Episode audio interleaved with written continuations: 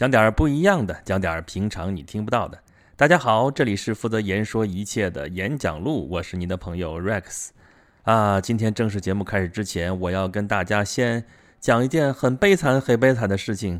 啊，怎么回事呢？就是上一期节目我录完的时候，其实我上一期录了两期节目啊，然后当时就放了一期，放完之后我想着第二期放不放呢？就想这这一下子放两期是不是有点太任性了？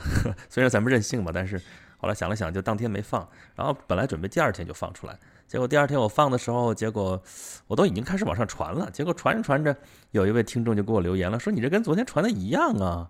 我一听还果然一样啊！我说这怎么回事儿？就赶紧去查，就发现我之前的文件丢了。呃，也就是说，也就是说，本来这期我要放的节目我已经录完了，但是它不知道去哪儿了，所以这期节目我就要重新来录了。怎么样？是不是很悲催？啊，不过放心，呃，前几期节目咱不就是说嘛，咱这个节目其实是没有底稿，但是有大纲的，所以讲的大概内容不会偏到哪儿去啊，还是我原来准备那些东西。但是因为我这是即兴在这儿说啊，想到哪儿就说到哪儿，所以我保证这次录的节目跟我上次丢掉那个录掉的节目，呃，肯定不一样。但是具体哪儿不一样，我也说不上来，因为我忘了我那天说什么了。好，说了废话，今天有点多啊。我们接着上期的来讲，上一期我们讲的是高考啊，我们最后留了个尾巴，说高考其实是我们这一千三百多年的科举制度的一个一个传统的延续吧，只能这么说。为什么呢？因为高考毕竟还不是科举制度啊。科举制度是什么？科举制度我们大家多少都知道嘛，对吧？这个传统离我们其实很近，开科取士，考中了你就直接当官了。那你高考差的还远，你对吧？你高考考完了，只不过是进到了一个高等学府，你去学习，你去深造。你深造完了之后，那也许你有机会去当官，去进入仕途。但你毕竟不是直接考完了就去当官啊。当然，那个科举完了之后，也不是直接当大官，那毕竟也是肯定是个官了，对吧？啊，如果一定要类比的话，可能现在的公务员考试可能跟当年的科举有几分像，因为你公务员考完之后，你就呃当了国家公务员了嘛。国家公务员啊，过去不就是官嘛，对吧？但是也不是完全一样啊！公务员是现在哪哪缺人，然后我就要招那么个岗位，然后你来考。那科举可不是，考上来之后你先有个资格，然后再看哪缺人，然后把你放哪去。而且现在公务员考试考的那些内容跟过去那科举那完全不一样啊！如果有类似的地方，可能只有现在考的那个申论跟过去的什么测问啊什么的可能还有点像，但也仅此而已。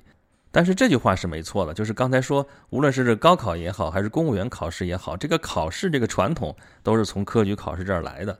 那么这个传统我们有有必要就说到说到，这科举考试它哪来的？那为什么要选拔人才要考试呢？啊，我们现在说那不天经地义的吗？你我又不知道哪你是到底怎么样，那我你说行就行啊，别人说行就行啊，那不行，你做个题，来来来考试，我给你出份卷子，你考一考你，那咱们这这就相对来说就公平了嘛，就客观了嘛。这天经地义的事儿吗？这有什么好说的呢？哎，你别忘了刚才说了啊，这个科举考试到现在也就一千三百多年的历史。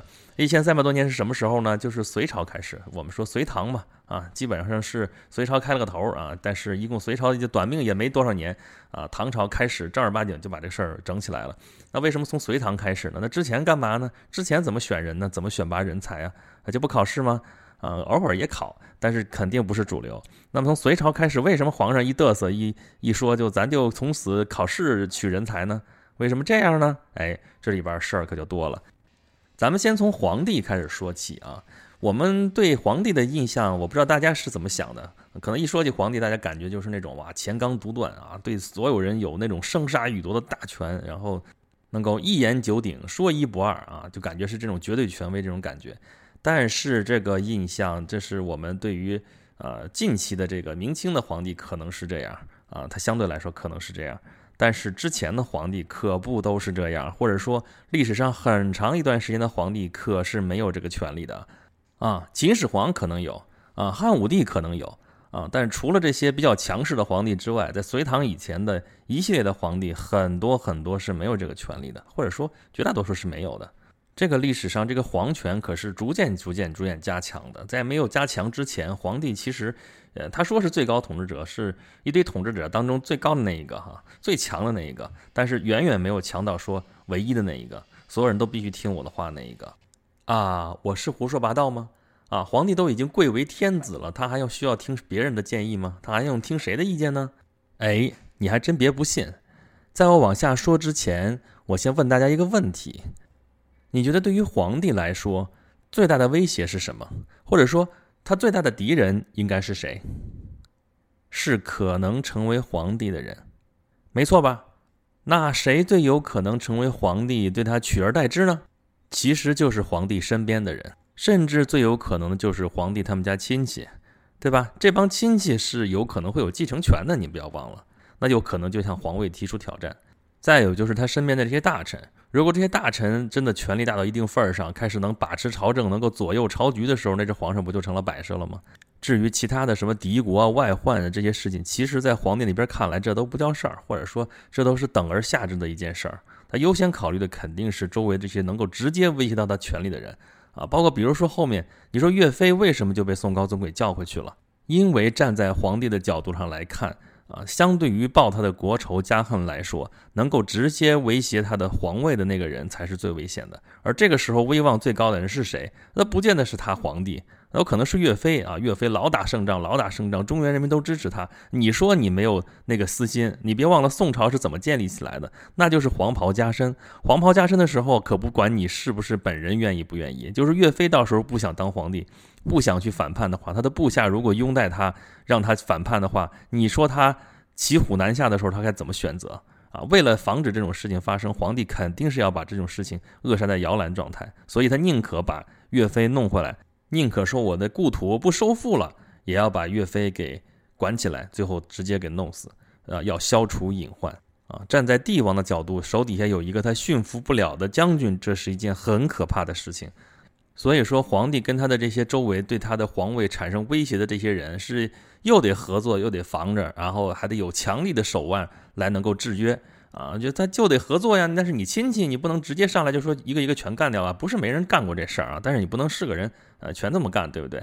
然后周围大臣你还得要他们来帮你治理国家呀，你不能一股脑全干掉吧？那你真的成了孤家寡人了，那怎么办呢？所以恩威并施，恩威并施嘛，说的就是这个意思。所谓帝王心术，干的就是这个事情，就是有这个功能啊。不光是中国人这样啊，那外国人也是这样。比方说我们前边几期里边提过的那个啊，在位时间超级长、超级长的路易十四，然后他，我们一般提到他说他太阳王嘛，说吧，欧洲最有权势的国王。然后他说他骄奢淫逸啊，修凡尔赛宫嘛，是吧？修的富丽堂皇啊，花了多少多少钱？然后呢，天天开化妆舞会啊，然后养着莫里埃，养着高乃伊，然后天天演演戏剧啊，那舞台剧，弄的那个道具都极其精巧，花好多好多钱，就专门干这事儿。他纯粹只是为了享乐吗？大家不要把一个当了七十多年国王啊，欧洲最有权势的国王都想成一个弱智，好吧？啊，享乐这件事情，越是穷人越是向往。但是对于生下来就有这一切的这个贵族的最大的头来说，嗯，这个事情是没有必要的。那他为什么搞这些事情呢？这其实也是他治理治理国家的一个手段啊。他把这帮贵族从他们各自的封地都弄到巴黎来啊，都弄到凡尔赛宫这儿来啊，天天参加他们的这个化妆舞会，参加他们这些游乐活动，这个不要花钱吗？呃，他们这些服装啊，什么道具啊，他们这些那个珠宝首饰啊，可都是要自己花钱的，都是这些贵族自个儿要花钱的啊。把这个钱，把这个精力全花到了这些我们现在说很无聊、很很空洞的这些事情上面去，那他还有精力去跟国王对抗吗？这就是一种柔性的一种打压贵族势力的一种方式。而路易十四居然是以引领时尚的这种名义，就把这个事情给解决了，这也是说明他真的是雄才大略啊。这个怎么说呢？我们只能说贵族的世界我们不懂。那在中国其实也一样啊。我们老早就说啊，在中国的这种呃贵族社会，其实早在春秋战国结束的时候就已经被秦始皇给终结了啊。后面都谈不上是什么贵族啊。我们说的贵族是什么叫贵族啊？就是说改朝换代也不会影响他的势力、他的权力、他的地位啊，这叫贵族。但是秦朝被推翻以后，中国变成了一个平民社会啊。项羽这个贵族想要建立一个贵族社会，但是没成啊，最后是被刘邦这个流氓得了天下啊。这就是我们前面有一期讲过吗？呀，英雄干不过流氓嘛，对吧？那么西汉一开始建立起来就是呃外戚治国啊，功臣治国。但是后来从汉武帝开始罢黜百家，独尊儒术，那你要当官呢的条件是什么呢？你就得会念经啊，会念什么经呢？五经就是。汉朝的时候开始设五经博士，就是通那个儒家的这些经典啊。你通了这个经典之后，你就有资格做官啊，你才有资格做官。但是当时的知识传播可是非常非常的困难啊啊，弄个竹木简，吭哧吭哧老沉，上边拿毛笔写。啊，这个不是一般人家里能有的，而且你要是你得有闲啊，你得有闲工夫，你才能去认真去学这个书。而且你对这个经典的解释，也不是你说是啥就是啥的，它必须是有传承的，对吧？你得有老师，有老师教你，你再去学。哇塞，这就不是普通老百姓能干的这个事儿了。所以后来这个真正有势力的家族会怎么样呢？就所谓诗书传家啊，诗书传家不是你家里边有本小说什么往下传，不是那意思，你家里是有本经书啊。是有这一套的这个经典，然后流传给后世子孙，不光是把书传给他，而且把这个书对这个经书的解释，对这个东西这套的经验全部往下传，这都是家传的。所以传来传去，这就代代相传，慢慢就形成了垄断。这就是对知识的垄断啊！就刚才说，像这种大家族，这种诗书传家，这种知书达理的家族，就会把它的优势慢慢的固定下来。这种知识的垄断，慢慢就会变成官职的垄断。为什么呢？因为你当官的标准就是看你通不通五经啊。那你现在你你家里边就传的就是对这个五经的权威解释、权威观点，那你这家可不就是很有优势，能够去当官吗？啊，尤其是到后来到魏晋以后，九品中正制，那就你就说你就凭你这个人品，你的人品到底是呃上品啊、中品还是下品啊？那最后那就是上品都是这些大家族，都是这些能够。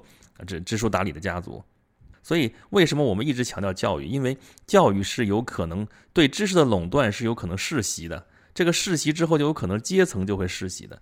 从东汉开始，这帮知书达理的大家族就变成了一个非常强大的政治力量啊。那么他们有了政治力量之后，就想要去夺权呢，对吧？那正好赶上汉末乱世，这些并起的这些群雄当中，就有像袁绍这样的，他就是这种士族啊。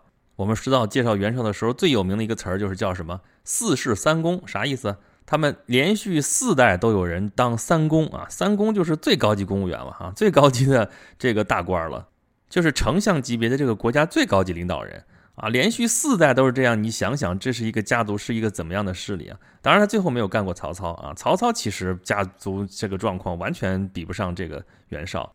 啊，他爸是一个宦官的养子啊，然后他其实起家的时候也是个非常小、非常小的一个官儿，所以曹操其实并不是士族出身啊，包括刘备其实也不是，他那个皇叔其实是后来编的，他就是一个卖草鞋的，有点皇室的血统，仅此而已。他本身出身应该算是一个平民，然后孙权其实也不能完全算，他也要靠当地的那个江南的士族、江东的士族才能够站稳脚跟，所以三国的几个统治者其实还蛮奇怪，都不是。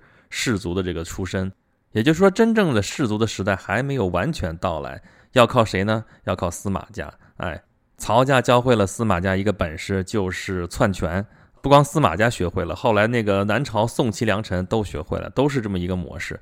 所以从魏晋南北朝都是这样的一个传承，它的社会结构基本上也没有变。是什么结构呢？就是主要的这个氏族当家嘛。我们说了半天氏族啊，这个氏是哪个氏呢？就是那个最简单的那个氏，一横一竖一横，底下那横短一点那个氏，啊，这些就是靠知识的垄断起家，然后慢慢扩张他们家族的势力，然后他们是垄断着这些，啊，不光垄断知识了，后来垄断的这些资源啊，包括土地，包括人民啊，甚至皇家最后手里边都不直接掌握很多的人口啊，都是要通过这些家族，那家族因为。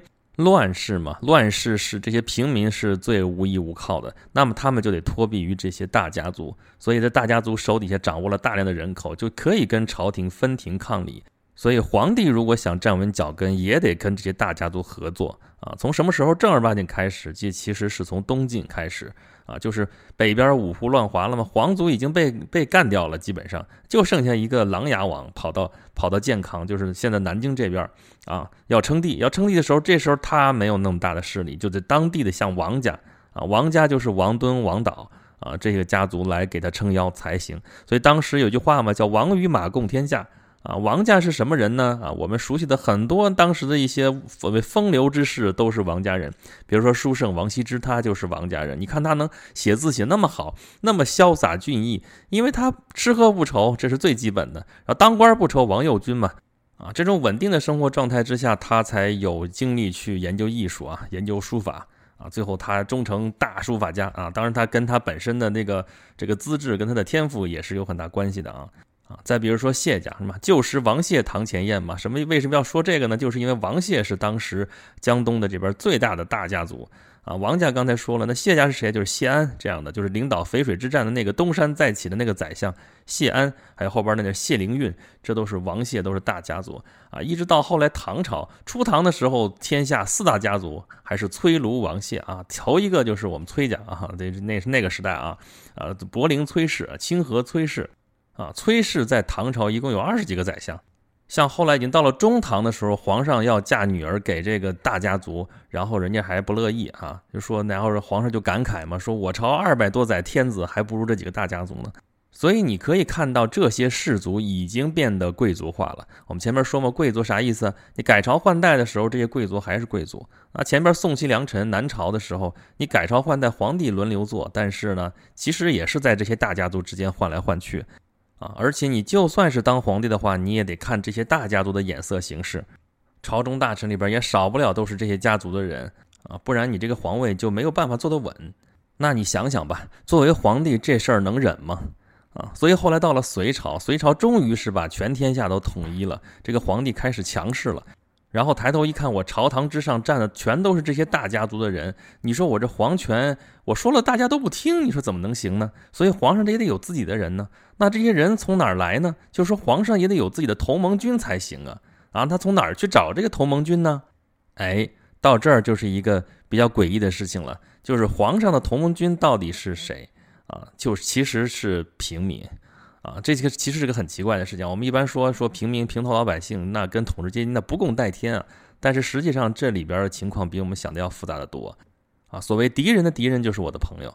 那皇帝对这些贵族，或者说对这些贵族化的这些势力大家族来说啊，觉得是是他们对皇权的一个威胁啊。那么这些大家族其实对于底下的平头老百姓来说，也是一个直接的统治。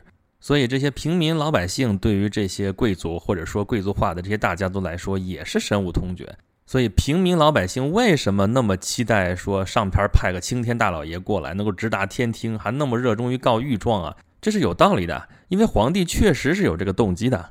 那么皇上应该怎么才能找到这个同盟军呢？哎，隋朝隋文帝开始就想到了一个非常好的办法，就是科举。啊，从隋文帝、隋炀帝到唐朝啊，唐唐高祖、唐太宗啊，唐太宗有个名言嘛，看那帮啊世子天下的这些世子一个一个鱼贯而入进考场的时候，感慨万千，说了一句说天下英雄入我构中啊，他这就把天下英雄、天下的人才都笼络到他的朝廷里边去了。啊，从而达到了两个目的啊，一方面是他从这些考生当中全选官吏啊，然后让天下这些读书人都来为朝廷服务，这是一方面；另一方面，这样提拔起来的官吏，他们本身是没有根基的啊，不像那些大家族啊，呃，根深蒂固、枝繁叶茂啊，所以这些从呃平头老百姓提拔起来的这些官员啊，他们就可能会对皇帝特别忠心，因为如果没有皇帝的话，他们根本就就还是平头老百姓一个。啊，所以说他们就成了制约这帮贵族的，或者说制约这帮大家族势力的这么一股势力啊。而且我们可以看到，后来啊，这个科科举考试的最后一关啊，通常都是殿试啊，由皇帝亲自来呃命题，或者说由亲自来主持啊。参加过这场考试的人都叫做天子门生啊，这就明确告诉这帮人说啊，你看你们都是皇帝的人，你们一定要忠心耿耿啊，为国尽尽心尽力。那么皇帝这个办法奏效了吗？奏效了呀，当然奏效了。通过这个科举考试啊，然后经过了唐朝藩镇割据，经过了黄巢起义，尤其是啊黄巢起义的这个这个黄巢战争，对这个氏族的打击是非常非常巨大的。因为大兵所到之处，烧杀抢掠，把这个大家族的势力真的是。消灭殆尽，然后元气大伤啊！所以从那以后，残唐五代以后，中国其实整体上变成了一个非常平民化的一个一个时代，呃，一个社会结构啊。这样的话，贵族的时代和贵族化的时代都已经远去，那么科举能够发挥的作用就更加的重要，由此就延续了一千三百多年，一直到公元一九零五年，这才最后正式在中国终结。